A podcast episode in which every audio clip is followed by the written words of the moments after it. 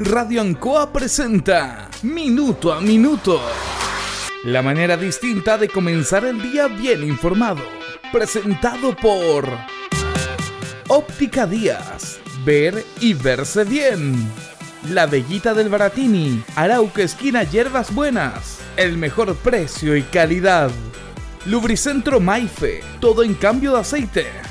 La consulta médica del doctor Daniel Guzmán. Siempre más cerca de usted y la Panadería del Baratini, Avenida Cardenal Silva Enríquez, al ingreso del nuevo amanecer. Aquí comienza Minuto a Minuto.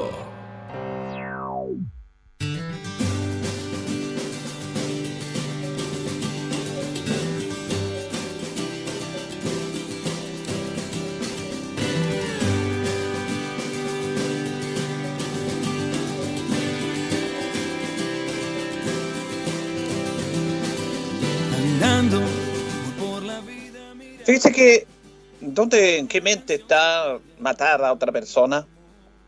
Eh, la sociedad ya ha perdido su capacidad de asombro en esto, pero esto no es de ahora, es de tiempos inmemorables, el asesinato, el homicidio, el quitar la vida a otro ser humano, en forma personal, por una disputa personal, y eso trasciende en el tiempo a través de situaciones geopolíticas, fronterizas, nacionalistas, religiosas, que terminan con la vida de otros.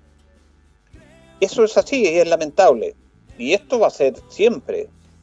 La verdad que uno no se puede explicar ni condenar porque se trata un poco de explicar y tampoco de justificar. Es impresionante la cantidad de seres humanos que han perdido la vida a manos de otros seres humanos.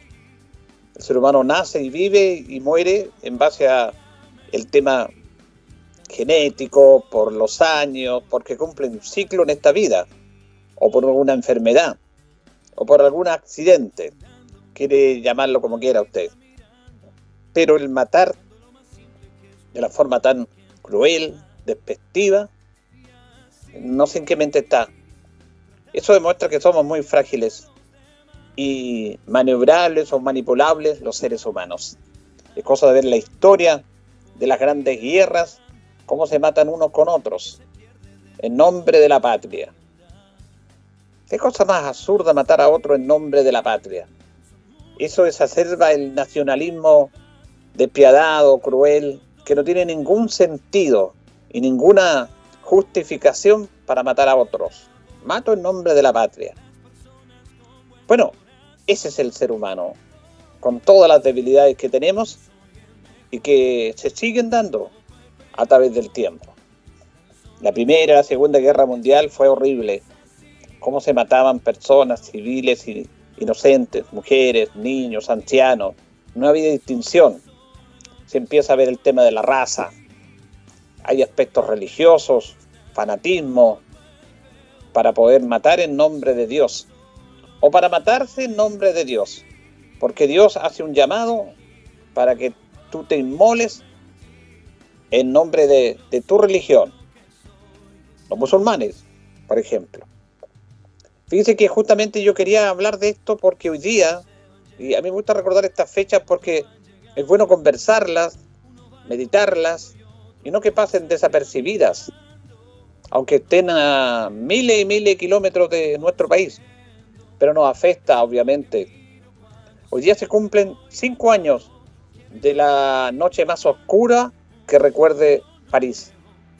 La matanza en París, que se realizó un día como hoy, 13 de noviembre del año 2015. 190 personas murieron, 130 en los atentados propiamente tal, y después las personas que derivaron en hospitales murieron 60 personas más, producto de las heridas, de las balas. Y pudieron haber sido mucho más, mucho más. ¿Qué motiva esto? El Estado Islámico se atribuyó este atentado. Hace poquito nomás se están dando nuevos actos terroristas en Francia. A un profesor lo degollaron. Lo degollaron a un profesor francés. Y fíjense que pudo haber sido más cruel esta cifra, porque el atentado que estaba planificado en el estadio Saint-Denis donde jugaban Francia y Alemania. Jugaban un encuentro de fútbol, habían 80.000 personas en el estadio, entre ellas el presidente francés François Hollande. Hubo tres atacantes suicidas que tenían entre su cuerpo y su ropa eh, bombas para hacerse ellos mismos autoexplotar. Y no entraron al estadio porque no tenían entrada y la esperanza de ellos era comprar entrada en la reventa.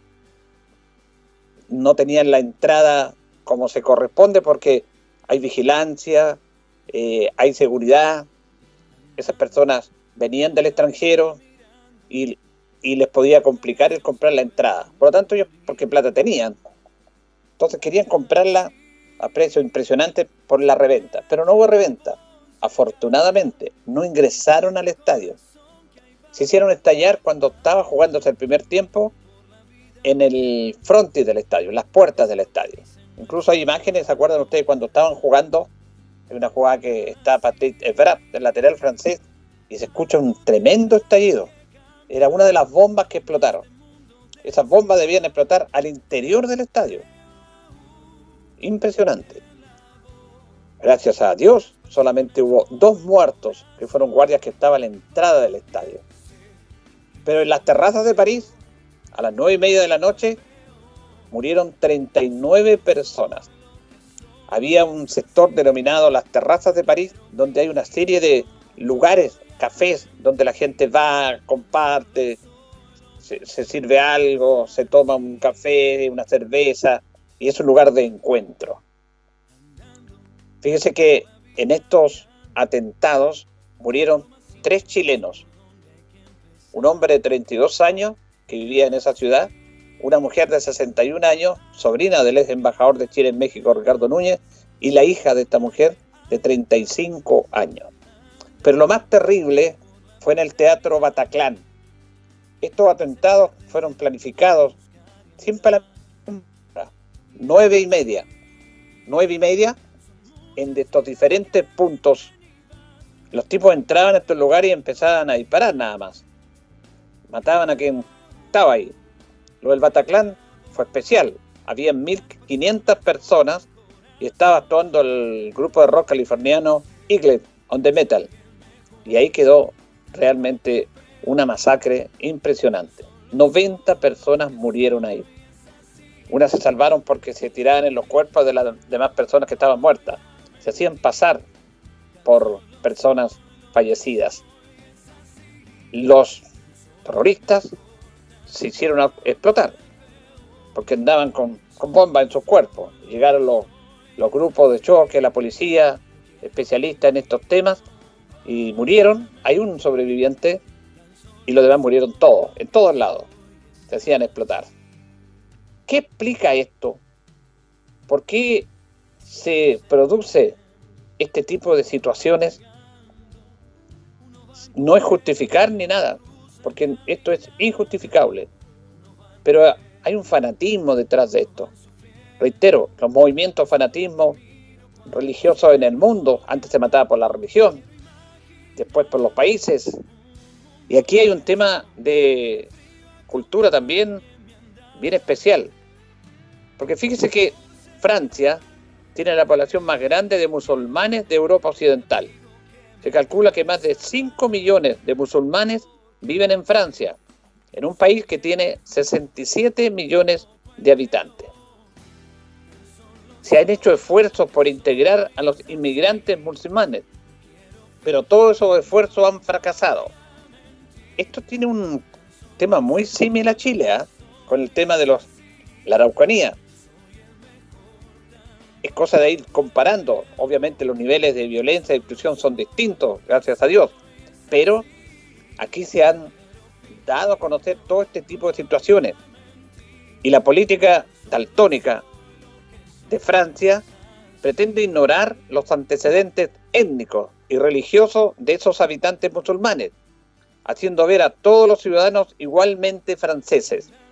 Una doctrina que en vez de prevenir la discriminación, alimenta la división contra quienes lucen, visten u oran de manera distinta a la cristiana. Los franceses tratan a los inmigrantes como a todos, como un francés más. Le damos un espacio, trabajo, estudio, pero aquí son todos iguales. Pero eso va en la doctrina distinta, porque esa gente viste de manera distinta, luce de manera distinta y tiene una ideología religiosa distinta, que es el Islam.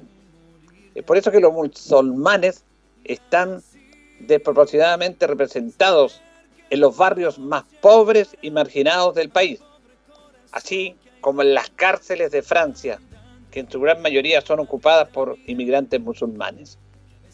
Esto ha engendrado que muchos vean a Francia como una tierra pecadora y respetuosa hacia las tradiciones islámicas, originando también el racismo en contra de los inmigrantes que alguna vez enriquecieron al imperio francés.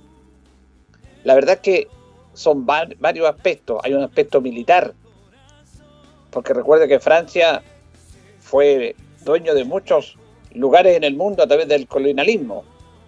Y usted ve en Francia, sobre todo en los deportes, mucha gente de raza negra también. Argelia fue el último país en el cual era prácticamente de Francia. El conflicto de Vietnam, antes de la Segunda Guerra Mundial, se produce porque era una colonia francesa, dominante. La verdad que eso también incide en esto. Y fíjense que hay un aspecto no menor de lo que tiene que ver con Charlie Hebdo, esta revista de caricaturas que se ríe de la religión musulmana, que colocó caricaturas en ese aspecto y la gente en contra del, del, profeta, del Islam, del Dios de ellos. Y eso fue algo que no le perdonaron. Y los musulmanes atacaron en otro atentado al director, a la gente que trabajaba en esa revista, Charlie Hebdo, y mataron a 17 personas porque no aceptaban que se les estuviera, obviamente, a través de Mahoma, molestándolo y riéndose de él. También los dichos del presidente francés Macron han estado en ese aspecto también creando una división. Él dice que el Islam es una religión que está en crisis en todo el mundo. No nos rendiremos jamás, no aceptaremos estas presiones y esta violencia. Son maneras de actuar del mundo, son maneras de actuar que nos dividen y que nos llevan a la muerte. Imagínense, estos atentados que se siguen desarrollando en el día de hoy, producto de los inmigrantes.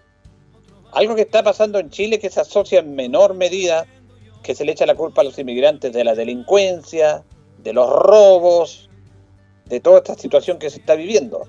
Algo similar con la, nuestros pueblos originarios, que ellos tienen un lenguaje distinto, una tradición distinta, una manera de ver la vida distinta, pero que están insertos en una sociedad que no les permite eso en algunas instancias, porque los aborígenes, los mapuches, los aymara en el norte, estaban mucho antes que llegaran los conquistadores a este país. Ellos defendieron y fueron arrasados con sus tierras. Ahora son parte de un Estado. Ellos tienen que someterse a las reglas de un Estado, al reglamento de un Estado pero el Estado también tiene que representarlos a ellos y tiene que entender que ellos son una etnia, distinta y debe darle, debe darle los espacios para que ellos se puedan desarrollar. Yo aquí no justifico violencia, porque algunos tienen la epidermis muy sensible, pero es bueno dar a conocer y explicar por qué pasan las cosas. No justificarlas, no se puede justificar la violencia, pero sí entregar antecedentes y a través de esos antecedentes que están ahí, empezar a entender por qué pasan estos temas y a través de ese entendimiento, quienes tienen la responsabilidad de dirigir una sociedad, un país, buscar la manera de acercarnos. La historia del pueblo mapuche está teñida de sangre. En nuestro país está teñida de sangre. Y por unos pocos unos pocos que usan la violencia y que no corresponde, se está en ese sentido culpando a toda una comunidad que es parte de este país y que ellos están mucho antes que nosotros en estas tierras. Hay textos, historia viva de cómo han sido arrebatadas sus tierras por los grandes consorcios, cómo el ejército chileno va a un titular que dice la pacificación de la Araucanía. Eso no fue una pacificación, fue una masacre. Entonces, esos temas los tenemos pendientes. Los tenemos pendientes como país, como sociedad, como ser humano, en las escuelas, en nuestros ramos de educación. Se tiene que enseñar y ver este tema. O sea, los mapuches todavía le dicen indio en este país. En este país somos tan despectivos y tan poco en el aspecto riguroso que a los palestinos, a los árabes que están acá, les decimos turcos. Y a los mapuches les decimos indios. Indios porque supone que Colón iba a conquistar la India, iba a llegar a la India. Y cuando llegó aquí, se encontró con esas personas y decían, esos son los indios, porque llegaban a la India, llegaban a un mundo distinto, diferente. Y no, ellos son aborígenes mapuches. Y los turcos se les dice a todo el mundo árabe y a los palestinos, que son la gran cantidad de personas que han llegado y que han llegado a Chile y que han estado en este país, que han dado trabajo, que han hecho comercio, que han sido un aporte a la sociedad, igual mantiene sus tradiciones, se les dice turcos, porque ellos arrancando del conflicto que había en el Medio Oriente con Israel, llegaban y tenían que salir y llegar a estos países de América con pasaportes turcos, de Turquía, del país Turquía, que está ahí, Turquía es parte de Europa, es parte de, Medio Oriente, es bien especial ese país donde está ubicado. Entonces ellos sacaban, los árabes, los palestinos, pasaportes turcos para llegar a este rincón del mundo. Y como llegaban con pasaportes turcos, les decimos turcos. No, ellos son árabes, son palestinos. Ahí nos falta educarnos más como sociedad y hay una responsabilidad, por supuesto, de quien tiene que estar al tanto de esto. No es posible que se mate a personas por una ideología y por una religión. Eso es impresentable. Pero ¿por qué esas personas se matan ellos ante un ser supremo? Eso es ser fanático. Eso es fanatismo. Y con el fanatismo no se puede conversar, no se puede dialogar, no se puede entender. Ahora, si entendiéramos todos, unos y los otros, la manera de entendernos del lugar, de la religión, del origen de las personas, independiente de cómo sea, bueno, podemos convivir. Pero esto es cíclico. En Chile, por dar mal ejemplo, se pelean los que son del Colo con la Chile. Hasta se han matado. No pueden ver a una persona de otro, de otro color de camiseta. Antes no, antes compartían en el estadio, no había inconveniente. Se echaban, se echaban tallas, como se dice. Pero ahora no, se odian. Los de un sector político con los de otro sector político. Se odian. Ese odio es tal extremo que terminó con la democracia en nuestro país, con el golpe de Estado del año 73. Se odiaban, unos decían, ahí están los upelientos para describir a los de la izquierda chilena. Y los de la izquierda chilena describían a los de la derecha chilena como los momios. Los momios y los upelientos. Son seres humanos, son personas que tienen una ideología distinta y diferente de ver una sociedad, pero que tienen que convivir y compartir y conversar y desarrollarse porque son todos hijos de esta tierra como dice una canción de los Haida. Todos somos hijos de esta tierra, pero queremos imponer nuestra ideología, nuestra religión, nuestra manera de pensar. Eso es fanatismo. Cuando se critica este fanatismo islámico, que lo es, que es un fanatismo, bueno, lo de nosotros también es fanatismo, no aceptar al demás. Para terminar este tema, porque yo busco y busco la manera de comentar, les voy a comentar un caso que a mí me impactó y que poco lo, había visto, pero cuando estuvimos en Talca el martes para transmitir el partido que nos jugó en Chalinares y el elenco de Recoleta, al volver a Linares, entramos obviamente por calle Independencia, entre Independencia y Maipú, pues en otros lugares de Linares también hay un ciudadano haitiano, un muchacho que vende chocolate, super 8 y que baila. ¿Lo han visto ustedes? Tienen que haberlo visto. Y resulta que a esa persona algunos automovilistas le dan una moneda, pero no le reciben el chocolate. No se lo reciben. O si lo reciben, después lo botan. No lo quieren abrir. Porque viene de él, que es raza negra, porque baila, porque transpira y porque somos racistas, pues, somos sectarios. Y conversábamos con las personas que veníamos ahí, es que lo están ayudando. Y si hay una persona, el misma persona, la misma edad, pero con raza blanca, que está haciendo lo mismo este señor, nosotros le compramos el chocolate, lo abrimos y lo comemos, o lo regalamos a la familia, pero no lo votamos o no lo recibimos. Pero ante él, ante él, la gente prefiere dar una manera que recibir el chocolate. Eso es signo de que nos falta mucho como sociedad. Nos creemos no sé qué. Y no somos muchos. Si entendiéramos a los demás, seríamos distintos. Distintos y distintos. Ayer en el programa, no, el miércoles con el alcalde, reclamaban unas personas por las tachas de velocidad, los antiguos lomos de toro, que hay que poner en, un lugar en este. Mire, hay un montón de, de tachas reductoras de velocidad, o los antiguos lomas de toro. Pero si el automovilista fuera consciente, fuera responsable, no tendríamos para qué tener estas tachas de reducción de velocidad. Porque algunos piden y otros reclaman que les colocan, no hay, colocan esas tachas de velocidad, no hay a quién entender. Lo ideal sería que no hubiera eso, que el automovilista respetara las velocidades que dice la ley en ciudad, en carretera, que respetara las señalizaciones, lo ceda el paso, ni los semáforos reclaman. Entonces cuando hay un choque la gente dice, es que no hay semáforo, la culpa la tiene la autoridad que no hay semáforo. ¿Por qué van a chocar? nos falta demasiado en este tema. Quisimos empezar recordando este fanatismo, estos cinco años esta tragedia en París, del Bataclan, de las terrazas y del estadio, de la historia del fanatismo religioso y también del fanatismo del ser humano que no acepta al demás porque piensa distinto a ti. Esa es la manera que tenemos que hacer una mejor sociedad.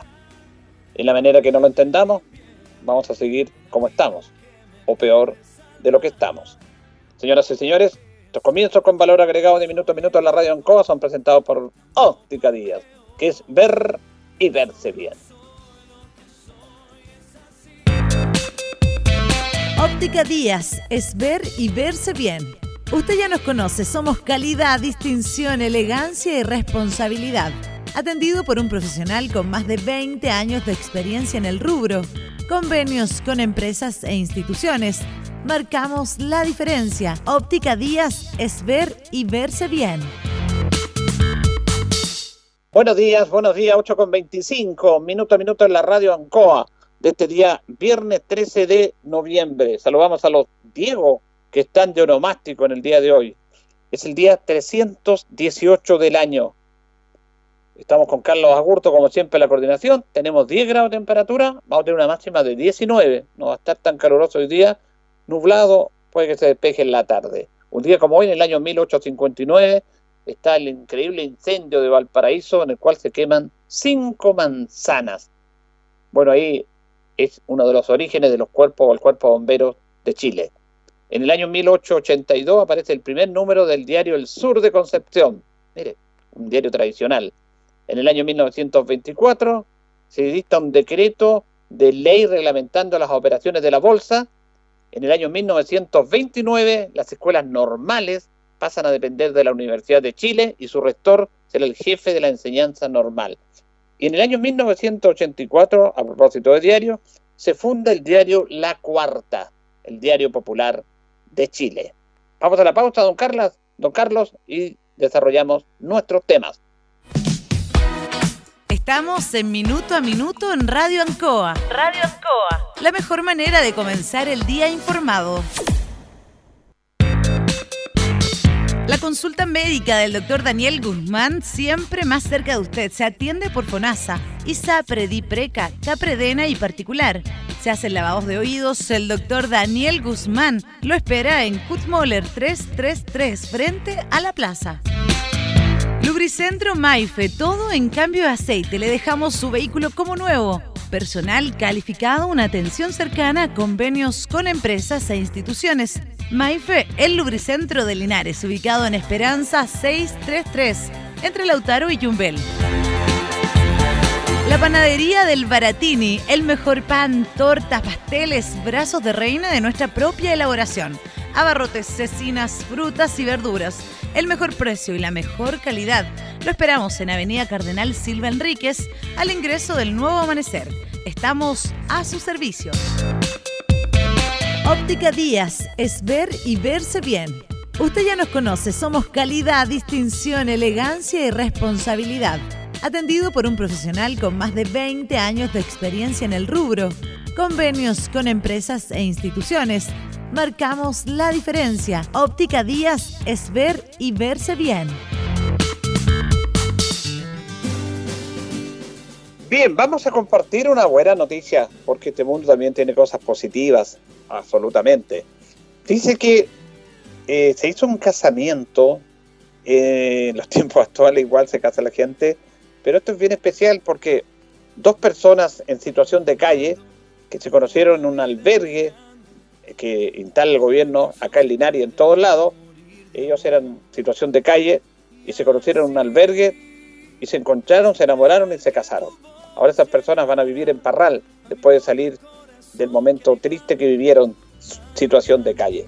Se trata de la señora Marianela Estudillo y don Mario Rivas, que fueron parte de este hogar de acá de Linares, en el cual ellos estaban producto del, invierno para dormir ahí, para alimentarse, y fue una historia muy, muy bonita. Vamos a escuchar a Marianela Astudillo, que dice que está feliz y contenta por este momento.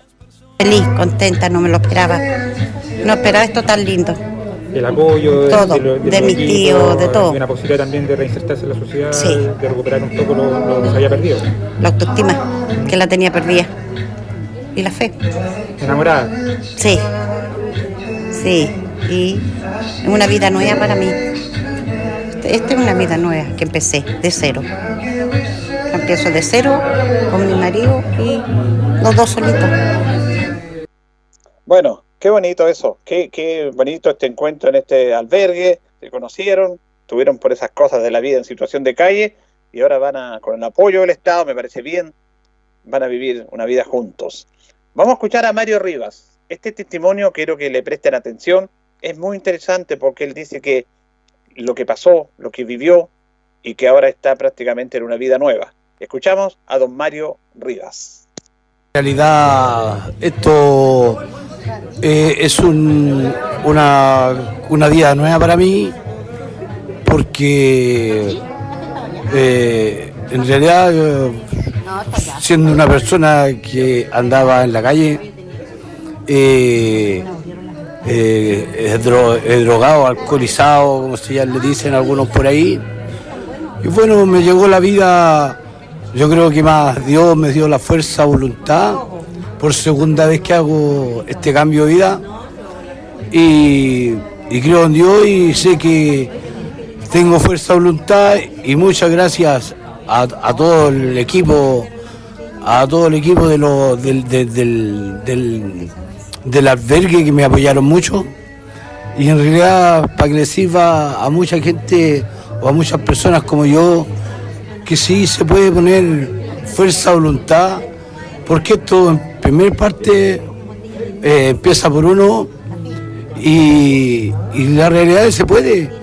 Y bonito, bonita compañera me encontré, porque también estuvo en el albergue, estuvo tres meses y algo ella, y, bueno, y de ahí nació todo esto y estoy muy emocionado porque no me, no me esperaba este, este momento y en realidad yo eh, eh, esperaba el momento de morirme en mi, en mi última, en, mi, en, la única última vida que tenía y me di, me di la, segunda oportunidad de, tomarle el sentido a la vida y tomarle el agradecimiento a Dios y por algo estoy aquí.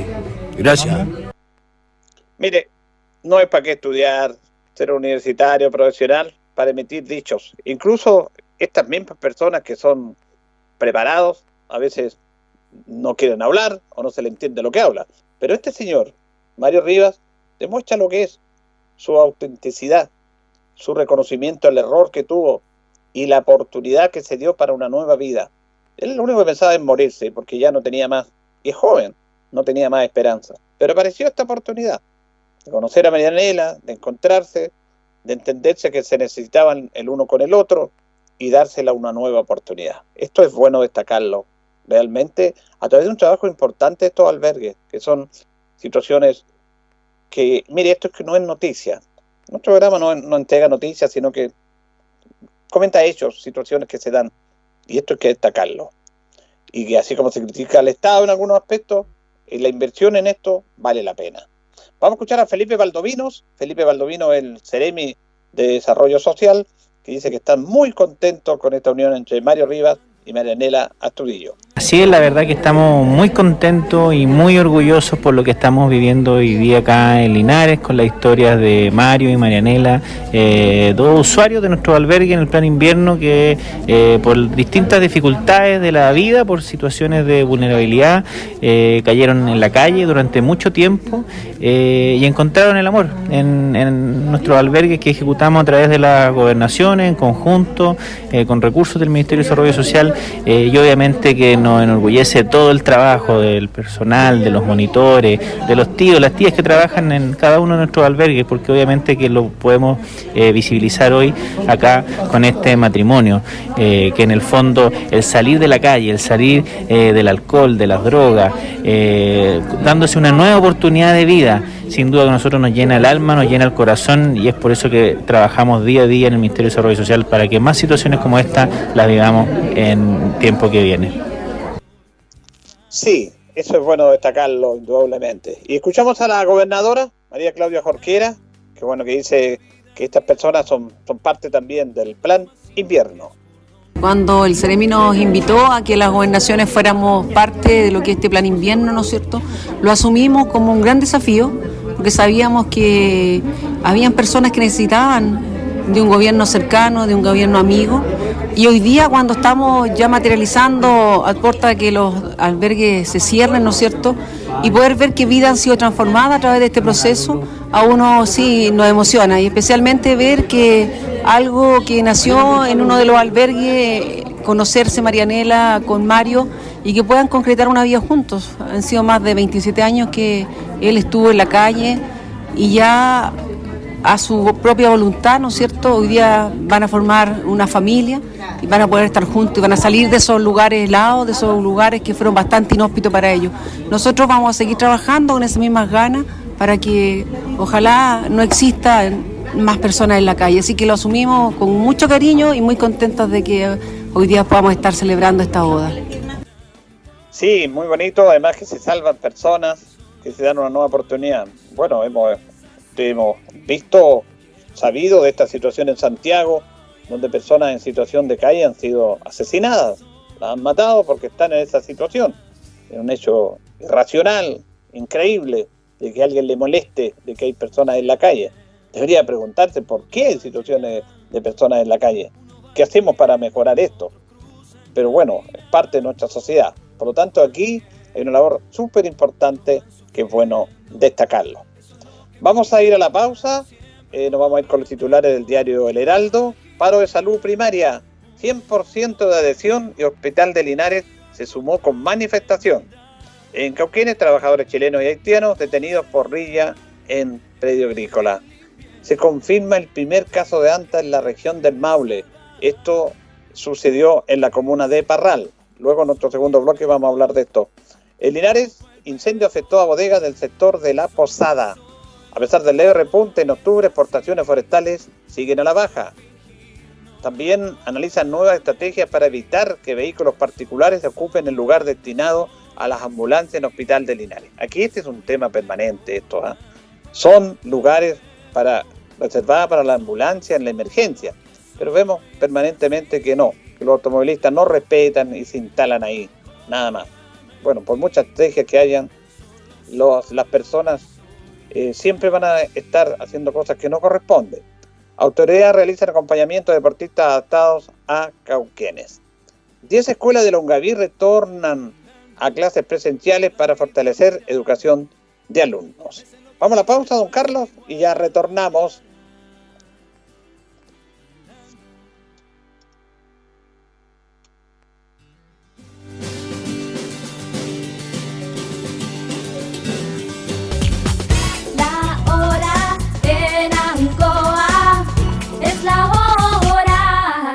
las 8 y 37 minutos. ¿Qué nos mueve a estar cerca de ti? Saber que la conectividad abre oportunidades y por lejos que estés, también mereces progresar. Mundo Pacífico hoy es mundo y nuestro propósito es acercar la fibra óptica a todas las personas a precio justo.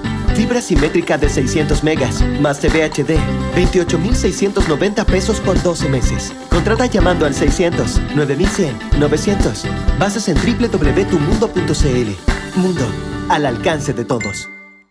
En Linares, con Movistar Fibra, tenemos el Internet hogar más rápido de Chile. Y no importa en la región en donde vivamos, si somos de Santiago, Iquique o Concepción, si vivimos más cerca del mar o de la cordillera, si hay lluvia o sol todo el año, el desempeño de tu internet siempre debe ser el mejor. Como el de Movistar Fibra, el internet hogar más rápido de Chile. Verificado por Speedtest. Entra a movistar.cl y contrata hoy Movistar Fibra en Linares. Movistar. Mientras tanto en el WhatsApp de los vecinos... Vecinas, ¿quién se anota para las actividades? Hola vecinos, cualquier datito de pega se agradece. Buenas tardes vecinos, hoy pasamos a buscar las donaciones. Así es vecino, porque en Espacio Urbano somos más vecinos que nunca. Por eso creamos el programa Vecinos con Experiencia para Adultos Mayores y además grandes iniciativas que apoyan a toda nuestra comunidad. Conoce más en espaciourbano.cl y en nuestras redes sociales. Espacio Urbano, el mall de los vecinos. En CGE queremos entregarte información importante. La crisis sanitaria por COVID-19 ha afectado económicamente a muchas familias y empresas. Recuerda que si tienes dificultades con el pago de tu cuenta, contamos con distintas alternativas y facilidades para que puedas ponerte al día. Regístrate hoy para acceder a los beneficios de la Ley de Servicios Básicos. Te esperamos en www.cge.cl. Juntos con energía. Paso a paso nos cuidamos. Cada vez que salgas de tu casa, cuenta hasta 3. 1. Usa mascarilla. 2. Lávate las manos. 3. Mantén la distancia física. Cuenta hasta 3 cuando salgas a comprar, hacer un trámite, a la feria o pasear a tus mascotas. Y cuidémonos entre todos. Infórmate sobre el estado de tu comuna en gov.cl slash paso a paso. Esta pandemia solo la superamos juntos. Ministerio de Salud, Gobierno de Chile. Este 29 de noviembre tenemos elecciones primarias de gobernadores regionales en todo el país y de alcaldes en 36 comunas. Recuerda que debes ir con tu mascarilla, alcohol gel, lápiz pasta azul y tu cédula de identidad o pasaporte que pueden estar vencidos hasta en 12 meses. Conoce todos los detalles en primarias.cervel.cl. Infórmate y participa. Servicio Electoral de Chile.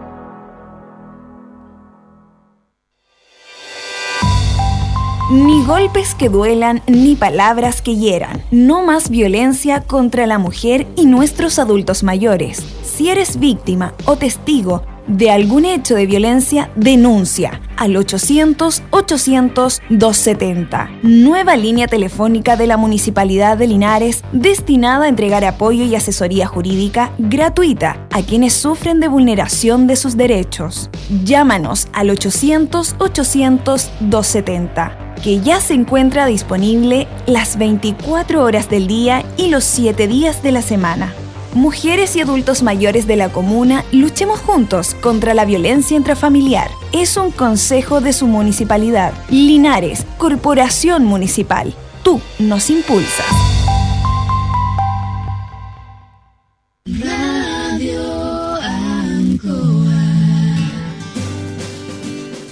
19 minutos nos separan de las 9 de la mañana. Hacemos junto a don Carlos Aburto en la coordinación, minuto a minuto en Radio Ancoa en este día viernes.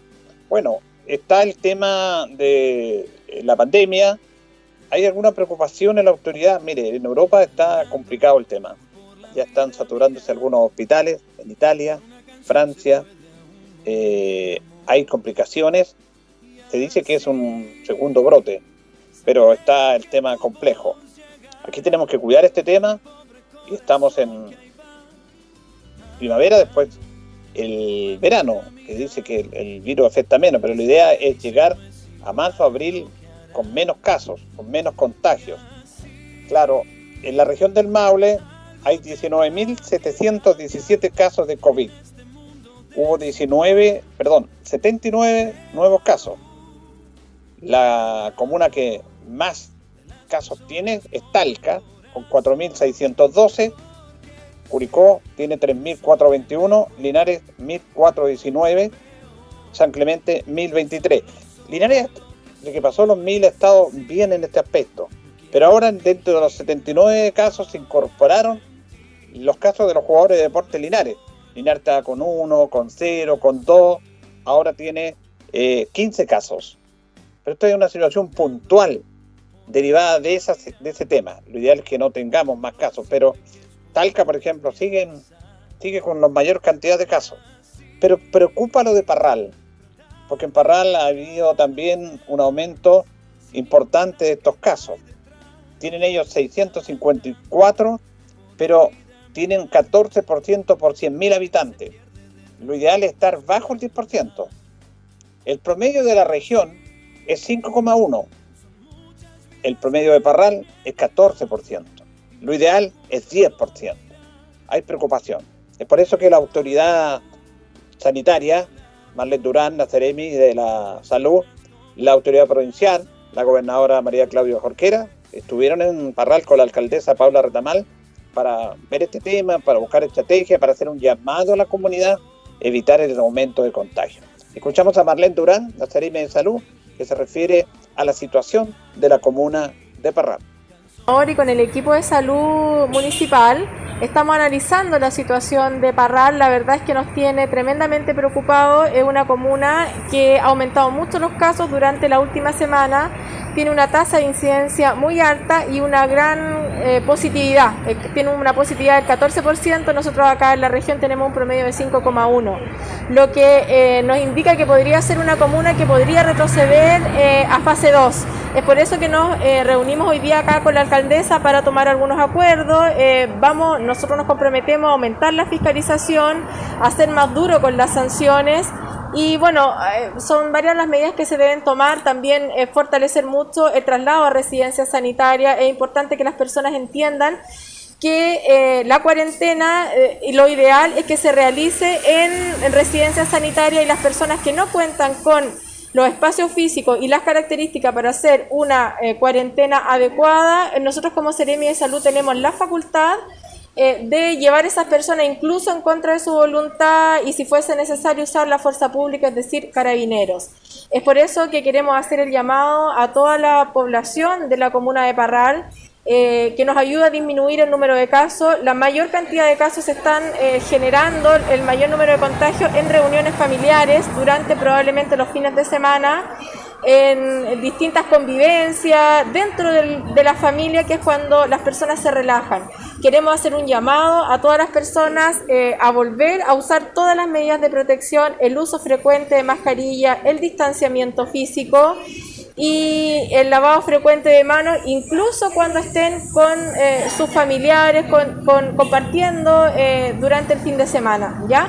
Es tremendamente importante realizar todas estas medidas si queremos evitar que sigan aumentando el número de casos y que Parral retroceda a fase 2 o incluso podría retroceder a una cuarentena total. Seremi, aquí hay un caso particular que es las ferias libres que hay, eh, que siguen funcionando sobre todo los fines de semana y los miércoles. Eh, bueno, eh, sí, eh, las ferias libres tienen un protocolo que los vamos a compartir nosotros, vamos a mandar a fiscalizar. debe haber un distanciamiento físico, debe haber eh, no debe haber aglomeración de personas, eso es tremendamente importante. En cualquier lugar donde haya aglomeración de personas existe la posibilidad de contagiarse.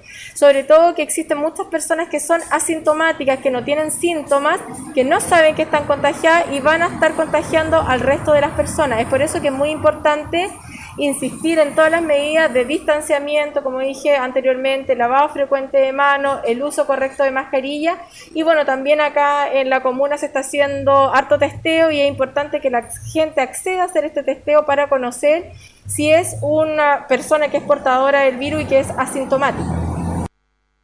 Bueno, es importante eso lo que dice la Ceremi, pero hay que tener un discurso coherente con esto también. Poco se dice esta situación. Parral no tiene caso ahora Talca tuvo 19 y a Talca la premian pasando a la fase 3 y a Parral la amenazan retrocediendo a la fase 2. No, ese discurso no es bueno. El discurso tiene que ser como corresponde y no discriminar en esto.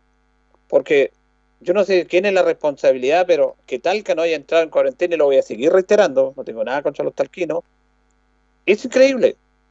Entonces, el trato que se le ha dado a la capital regional ha sido muy distinto al trato que se le da a otras comunas es el trato de que se da en esta sociedad. A los que tienen más se les trata con cuidado, a los que tienen menos se les amenaza. Se les amenaza porque cuidado con el discurso. El discurso de la educación, de la prevención, me parece muy bien. Y en eso hay que destacar a la autoridad. Pero ese discurso de amenazar, inclusive que si no van a la residencia con fuerza pública, no corresponde. Lo que pasa es que la autoridad sanitaria, como tiene todo el poder, se han convertido en cheris. Es cosa que vea a la Ceremi de Salud de Santiago, a la señora Paula Laura. Es cosa que vea al señor Albert, que es Ceremi de Salud de Valparaíso. Me parece impresentable ese señor cuando andaba en las playas amenazando a la gente que los vamos a echar. No, ese no es el discurso de una autoridad. Tengan cuidado con esto. Y hay muy poca crítica periodística en eso también. Se da como, como listo, lo dice la autoridad, está bien. No, a la autoridad se le cuestiona en base a, términos concretos, de percepción y de realidades. Porque reitero, en la región del Maule se trata de unas comunas de una manera y a otras de otra manera, dependiendo del poder de los habitantes, de la producción, del comercio. Si vamos a ser estrictos, seamos con todos, con todos. Y me parece bien que se, que se sea estricto porque tenemos que cuidarnos. Pero también aquí hay una responsabilidad de la comunidad el principal responsable somos nosotros. Pero la autoridad tiene que orientar el camino en la prevención, que lo han hecho y en eso es destacable. La educación, yo creo que falta un poco de la educación que corresponde, porque bien lo decía la Ceremi, la mayoría de los contagios son en lugares cerrados y en reuniones familiares de fines de semana. La mayoría de los contagios son ahí. Porque si imagina, hubiera contagio, vemos todos los días gente en el centro en los supermercados, en los bancos, en las tiendas, en las farmacias, en las ferias. Los vemos. Si fuera todo a contagiarse, estaría todo Linares contagiado. Todo Linares contagiado. Pero los contagios, y aquí es donde falta un poco más de información como corresponde, uno lo hace de la literatura, de la información, pero quien tiene la real capacidad es la autoridad, y no ha sido claro en eso. La autoridad tiene que decir, evitemos, y muy bien aquí lo dijo la Ceremi, encuentros familiares masivos en lugares cerrados, porque tú estás con tu familia y te vas a juntar con otro tipo de tu familia que vive en otra casa, que se junta con otra gente, y ahí hay un posible foco, que es lo que pasó con el caso de Portelinares, que es lo que pasa con lo que ha dicho la Sarim en Parral. Entonces hay que tener cuidado en ese sentido. Vamos a escuchar a la gobernadora, María Claudia Jorquera, que habla de la preocupación que ellos tienen por los casos de COVID en la comuna de Parral. Eh, de decisión. O queremos retroceder o tratamos de ponerle empeño en esto y el autocuidado es fundamental. Cuando se toma una medida como la cuarentena, es la medida más extrema que hay en una pandemia. Y como bien lo señalaba la alcaldesa, eso trae no solamente eh, desde el punto de vista sanitario, sino desde el punto de vista social y económico retrocede, hay gente que empieza a perder los trabajos, ¿no es cierto? Está una época agrícola iniciándose la temporada y la verdad que eso nos daría bastante pena de que así sucediera, pero si las personas no quieren entender, aquí se hace cargo de, esta situación cada persona, yo creo que es importante que la comunidad entienda, no queremos que Parral retroceda, queremos que Parral siga adelante porque a nadie le conviene. Así es que esperamos que este llamado pueda llegar a las familias, el autocuidado, el uso de la mascarilla, especialmente en los lugares públicos cuando salgan a hacer algún trámite. Y por cierto también el distanciamiento y el lavado de manos son fundamentales. No nos vamos a cansar de reforzar porque creemos que no es justo que para aquellas personas que sí se cuidan, Parral pase a una fase de retroceso. Claro, eso es importante lo que dice la gobernadora. Todos tienen que cuidarse, tenemos que cuidarnos y no por algunos responsables eh, paguen los demás. Vamos a escuchar a la alcaldesa de Parral, Paula Retamal, que hace un llamado a su comunidad ante el aumento de casos de COVID. innumerables esfuerzos, de verdad, nuestros equipos están realmente agotados, atención primaria, está el doctor Lord que me acompaña, el equipo completo de salud que se han destacado en la labor con la comunidad de prevención, de indicarles el tema de las mascarillas, hicimos una ordenanza y a falta solamente de que uno vea al señor en la calle y le diga, señora, póngase la mascarilla porque no puede andar sin ella en la vía pública y más encima uno se lleva un mal rato. Creo que los parralinos somos suficientemente inteligentes para tomar esto con la absoluta seriedad que lo requiere. Volver a fase 2 implica de que los fines de semana se van a tener que quedar en sus casas. No van a poder ni siquiera comprar el pan. Así de claro. Entonces yo creo que ya decirle a la gente de Parral, en todos los tonos, como se lo estamos indicando hace mucho tiempo, de que tomen las precauciones necesarias. Las reuniones familiares, si bien es cierto, con quien vive uno durante todas las semanas con los únicos que se tiene que reunir y no reunirse con amigos, eh, cumpleaños, aniversarios, Halloween, en fin, yo creo que la comunidad de Parral tiene que tomar conciencia de esto, no va a ser simpático, tenemos labores agrícolas, en el campo se trabaja en el día sábado, también se cosecha fruta el día sábado en épocas de temporada, el día domingo también se trabaja, entonces al suceder esto vamos a tener cuarentena los fines de semana, los días de semana más temprano, nos vamos a tener que encerrar y les aseguro que no va a ser nada grato para nosotros, para la gente de Parral y para el comercio, que se va a ver enormemente perjudicado los restaurantes vuelven al delivery. Lo que tenemos implementado en Aníbal Pinto, de donde la señora se puede tomar un jugo, una bebida, se acabó solamente para llevar. Y como les digo, quedarse encerrado los fines de semana teniendo esta época de, ya de primavera, verano, ganas de salir, ganas de disfrutar, va a ser imposible. Así es que, parralinos, eh, tomemos conciencia de esto, de verdad ya es algo que hemos dicho en todos los tonos, las autoridades podemos hacer algo, pero finalmente es responsabilidad de cada uno. Ese es el, el, la verdad del asunto. Responsabilidad de cada uno, tiene razón la alcaldesa y por ahí parte todo. Por ahí parte todo. Y vamos a, a tocar otro tema que nos complica también porque con esto de la pandemia se olvidan otras situaciones y hay una enfermedad que ha sido mortal y muy terrible que hemos hablado nosotros en nuestro país, que llegó de un momento a otro, que se suponía que estaba muy lejos y que llegaba por el sur de nuestro país y ha llegado inclusive hasta la región de Valparaíso, región de Coquimbo. El ANTA, el virus ANTA, que es provocado por este ratón de, cola larga, como se le denomina, que tiene, que no está acá en el sector urbano, pero sí está en el sector rural, pero podría llegar acá también. Quién sabe con esta evolución. Y ya se produjo el primer caso de ANTA en la región del Maule y precisamente en la comuna de Parral. A ello se refiere la Cereme de Salud, Marlene Durán. Bueno, sí, ese es otro tema muy importante que también abordamos con el equipo de salud, atención primaria y con la alcaldesa. Eh, tenemos lamentablemente el primer caso de ANTA eh, de acá de la región eh, de esta temporada, acá en la comuna de Parral. Es un hombre de 61 años, trabajador agrícola, que, se, que, se contagió de ANTA. Hoy día se está haciendo la investigación epidemiológica para saber cuál fue el momento y el lugar donde él se contagió. Afortunadamente presentó un cuadro clínico leve, pero es una alerta y recordar a todas las personas que el ANTA eh, en esta época es cuando comienzan a haber mayor número de casos, mayores posibilidades de contagio y que hay que estar atentos. La sintomatología del ANTA es muy similar a la sintomatología del COVID. Eh, fiebre sobre 38 grados, dolor muscular, eh, decaimiento, incluso se puede presentar con malestares gastrointestinales y con tos. Entonces, el llamado que nosotros hacemos a todas las personas es que cuando presenten cualquiera de estos síntomas acudan inmediatamente a un centro de salud para que se realice el diagnóstico de lo que corresponda. Bueno, lamentablemente está el primer caso. Afortunadamente la persona que se detectó con ANTA en está bien, está siendo tratada. Eh, esta enfermedad es muy similar al COVID, ataca las vías respiratorias, es muy compleja, los síntomas son casi similares, fiebre alta, tos, dolor de cuerpo, eh, fatiga y hay que estar atento. Ante cualquiera de estos síntomas, acudir inmediatamente al centro asistencial. Lamentablemente en la región del Maule, en la historia, en la historia médica de casos de ANTA, es la que más casos ha tenido. Así que, porque se da mucho al aspecto de la ruralidad, estos ratones aparecen mucho en los sectores precordilleranos, en los sectores de los galpones, donde guardan todo lo concerniente a la cosecha, la maquinaria, los alimentos, los agricultores, ahí llega este ratón, que es inmune, eh, que muere con la luz solar, en lugares cerrados. Mire, es casi igual que el ANTA, perdón, que el virus, que el virus COVID. En lugares cerrados se expande.